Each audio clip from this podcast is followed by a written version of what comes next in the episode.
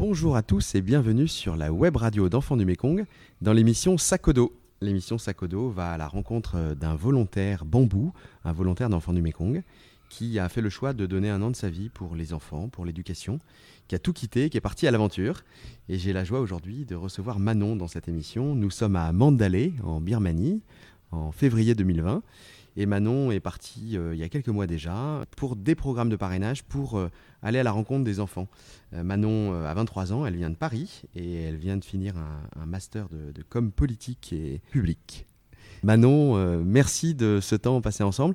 Est-ce que tu peux nous dire un petit peu ce que tu fais ici, ton quotidien? Je suis coordinatrice de programmes de parrainage et projets de développement dans l'État Shan, donc dans le nord-est de la Birmanie. Donc mon quotidien, ça va être euh, beaucoup d'itinérance, beaucoup de trajets, aller à la rencontre de mes différents programmes de parrainage. Donc aujourd'hui j'en ai 17 euh, et donc ça va être rencontrer les responsables locaux et m'assurer du bon fonctionnement en fait des programmes. Tu te balades à quoi? À moto, à bus, à un dos d'éléphant? Enfin, comment tu Alors pas d'éléphant, mais à moto, oui, beaucoup. Les grands trajets vont se faire en bus ou en taxi partagé. J'ai la chance de pouvoir faire un trajet en train aussi qui passe sur le plus haut euh, viaduc de Birmanie qui est assez incroyable.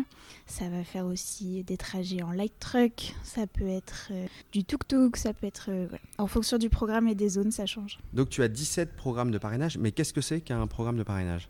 Un programme de parrainage, on pourrait décrire ça comme un lieu où vont être regroupés plusieurs euh, parrainages donc où un responsable local va avoir euh, en charge le suivi financier individuel de plusieurs enfants parrainés par des parents français. Donc ce responsable local, euh, c'est un bénévole, c'est un birman, et c'est lui qui est venu voir l'association en demandant de l'aide. Exactement, la demande vient toujours du terrain, et c'est ça qui fait euh, la force aussi et l'efficacité d'Enfants du Mekong. La demande vient du terrain, et parce qu'en Birmanie, qu'Enfants du Mekong n'est pas officiel, son action n'est pas officiellement reconnue. On travaille euh, essentiellement avec euh, les diocèses catholiques du pays. Et donc ça va être euh, ce réseau-là qui va nous ouvrir à tout un tas de, religieux et religieuses qui font déjà un travail exceptionnel pour ces enfants et qui vont venir nous voir, soit directement, soit par le biais déjà de responsables locaux avec qui on travaille, et qui vont nous demander d'ouvrir un programme ou alors le plus souvent c'est simplement une invitation pour venir euh, visiter les lieux, voir ce qu'ils font, rencontrer les enfants. Et après, ça se fait naturellement. Pour simplifier, euh, on travaille avec euh, des petites sœurs comme Sœur Emmanuelle ou Mère Teresa qui donnent leur vie pour les autres. et, tu côtoies 17 personnes comme ça qui doivent être assez extraordinaires. Est-ce qu'il y en a une, qui, une ou un qui t'a particulièrement marqué? Oui, alors aujourd'hui, c'est pas encore un responsable local, c'est un futur. c'est un programme qui est en prospection, qu'on va bientôt ouvrir. Il s'appelle euh, Père John. Il vient de l'État Wa, qui est un, État euh, à l'est de la Birmanie, près de la frontière chinoise. Et c'est un prêtre qui s'est fait euh, expulser de l'État Wa l'année dernière à cause de sa condition de prêtre, puisque l'État Wa est extrêmement influencé par la Chine. Et donc ils ont été plusieurs comme ça à se faire renvoyer de l'État Wa. Il a donc atterri à Lashio, qui est une de mes bases arrière dans l'État Shan, où j'ai déjà plusieurs programmes de parrainage.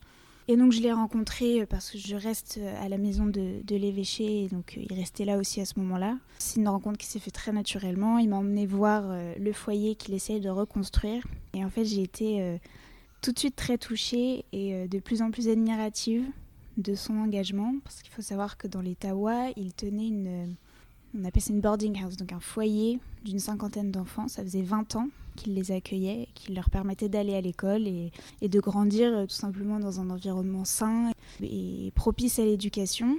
Donc c'était sa famille C'était clairement sa famille et du jour au lendemain, il a dû tout quitter et il a dû euh, laisser ses enfants qui se retrouvaient euh, dans la rue, quoi, à ne plus aller à l'école. Et en fait, j'ai été impressionnée par sa détermination et par son courage de se dire je vais tout recommencer à zéro quoi.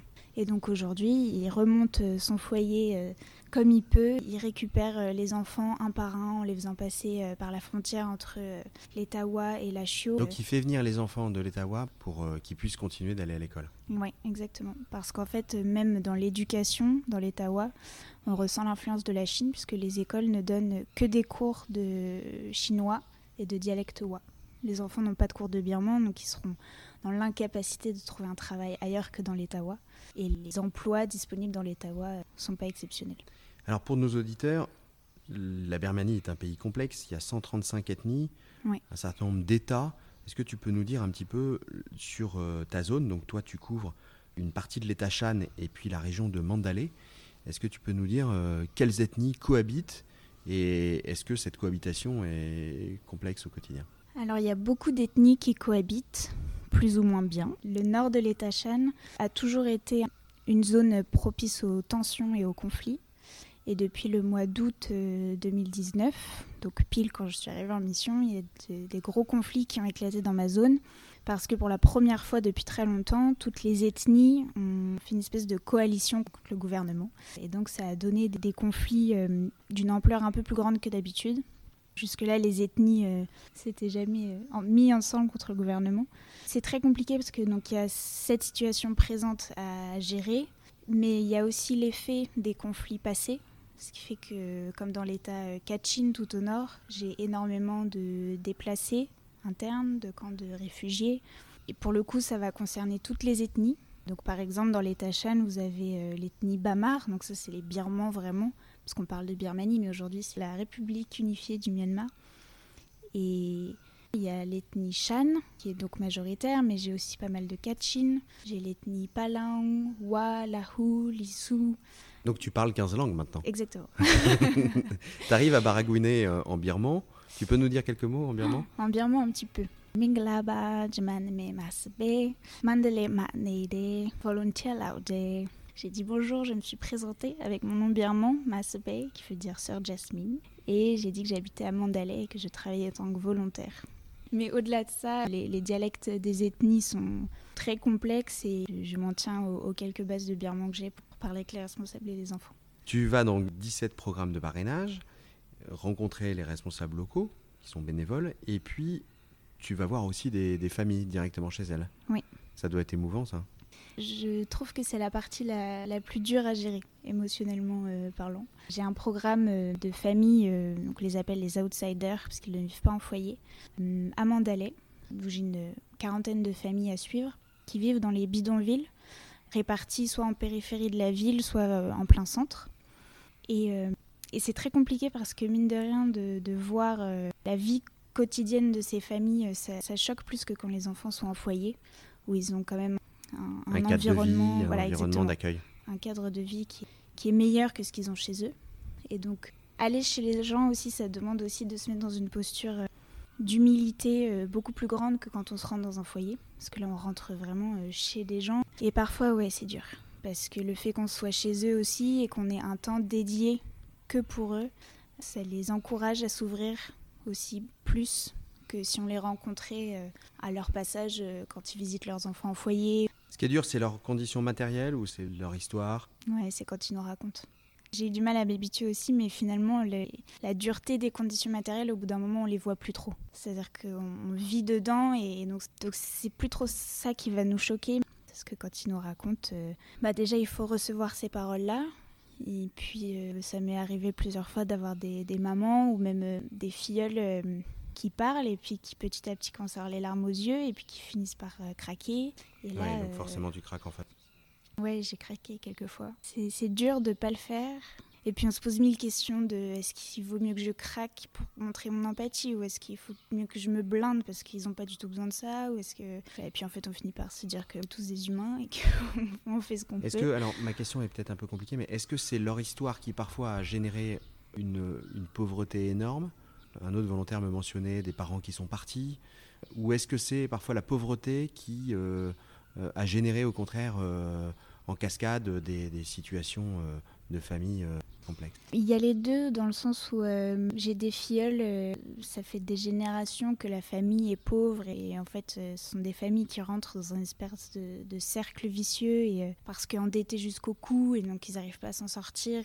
Et ces gens-là ont une, espèce d'attitude un peu résignée et c'est ça qui fait mal au cœur aussi, c'est que bah, de toute façon c'est comme ça et puis on va essayer de faire de notre mieux. Mais pas tant résignés que ça puisqu'ils se battent pour que leurs enfants aillent à l'école et c'est ça qui est beau. Et puis il y a ceux qui s'en sortaient. Et puis il y a eu une maladie, où il y a eu euh, un des parents qui a perdu son travail, où il y a eu un vol, où il y a eu la drogue qui a fait que les parents sont partis en prison. Parmi toutes ces histoires, est-ce qu'il y en a une qui t'a particulièrement touchée? Je suis l'aînée de ma famille. J'ai un petit frère et une petite sœur de 16 et 11 ans. Et j'ai tendance à beaucoup les projeter sur les fioles que je peux rencontrer. Et donc ça rend les choses un peu difficiles quand je vois un, jeune qui ressemble comme deux gouttes d'eau à mon frère, parce qu'il va avoir les mêmes attitudes un peu nonchalantes, mais on sent qu'il y a un potentiel incroyable et qu'il en veut. Ou pareil, quand je vais voir une petite qui a rien demandé et pour qui la vie est super dure et qui enchaîne épreuve sur épreuve.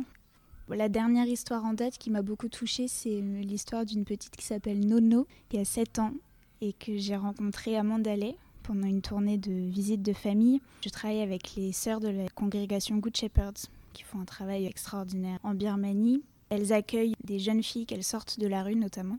Elles m'ont fait rencontrer cette petite qui a perdu sa maman, dont le père est un ancien soldat de l'armée birmane qui est blessé aujourd'hui, alcoolique, qui est tombé dans la drogue et qui vit dans la rue avec sa petite fille qui ne s'en occupe pas. Et les sœurs l'ont recueillie pour la sortir de la rue et pour qu'elle aille à l'école, parce que c'est une petite euh, qui en veut, quoi, ça se voit. Et elle est incroyable de vie, d'énergie, de, rire. De... Et mine de rien, euh, même si on a toujours l'image d'enfants euh, souriants qui adorent jouer, je trouve que je vois beaucoup d'enfants aussi, et c'est normal, au regard triste. Et Nono, pas du tout. On n'imagine pas, je pense, la vie dans la rue. Et elle a cette espèce d'étoile dans les yeux, elle a explosé de rire dès que essayé de baragouiner de mots de bien Ça s'est terminé que je me suis engagée à la parrainer pour qu'elle aille à l'école l'année prochaine. Waouh Ah oui, tu vas être la marraine de Nono. Oui, si tout se passe bien. Waouh, c'est émouvant ça. Nono est l'une des nombreux enfants parrainés par euh, l'association. Est-ce que euh, tu peux nous expliquer à quoi sert le parrainage concrètement quand quelqu'un parraine? Comment l'argent est utilisé? Moi, j'ai la chance de vivre le parrainage en tant que volontaire, mais euh, ça faisait aussi 12 ans que ma famille parrainait une jeune fille maintenant au Vietnam qui a fêté ses 18 ans il n'y a pas longtemps, une jeune Nam, et j'avais 11 ans, elle en avait 7. On a grandi ensemble pendant toutes ces années. Et donc, de mon point de vue de, de marraine, ce que je trouvais incroyable, c'était la relation que tu crées avec quelqu'un que tu ne rencontreras sûrement jamais, mais qui, mine de rien, est une relation super forte. Et même si les lettres, il n'y a pas du tout la culture de l'écrit en Asie, donc les lettres restaient assez euh, basiques, un peu répétitives, mais bon, on sentait qu'elle allait à l'école, euh, sa manière de s'exprimer s'améliorait, elle était de plus en plus ouverte sur ce qu'elle ressentait, etc. Et mine de rien, c'était des petites victoires qu'on ressentait même depuis la France. Et du point de vue de volontaire, ça s'est clairement confirmé, puisque ça je le vois euh, tous les jours. Et un parrainage, littéralement, c'est envoyer de l'argent tous les mois pour permettre à un enfant d'aller à l'école et d'envisager un avenir meilleur. Et dans les faits, il faut savoir que l'enfant, il y a très peu de chances pour qu'il reçoive l'argent du parrainage dans les mains et donc qu'il se rende compte de ce que c'est finalement. D'où l'importance, d'où mon petit combat pour que les parrains écrivent des lettres, pour que l'enfant comprenne en fait ce qu'est un parrain et un parrainage. Parce que le parrainage transforme des vies d'un point de vue matériel, mais pas que. Ah, pas du tout. C'est la lettre pour moi, oui. qu'ils reçoivent qui, va les, qui va les transformer aussi. D'un volontaire à l'autre, on n'a pas forcément la même vision du parrainage, on met pas forcément la priorité au même endroit. Mais moi, je trouve que les lettres, c'est limite 50% du job parce que, encore une fois, l'enfant, il y a très peu de chances qu'il ait l'argent dans les mains. Ça va être le responsable local qui va le recevoir et qui va l'utiliser en fonction des urgences du moment. Donc ça peut être soit les cours supplémentaires, parce qu'en Birmanie, le système scolaire fait que sans cours supplémentaires, on ne valide pas ses années et on ne passe pas son diplôme de fin de lycée. Ça peut être l'achat de nourriture, j'ai beaucoup de programmes où ils ont énormément de mal à acheter de la viande, même une fois par semaine pour les enfants. Ça peut être euh, l'achat de vêtements chauds, parce que dans les Tachan, c'est une zone très montagneuse et l'hiver, il fait très très froid.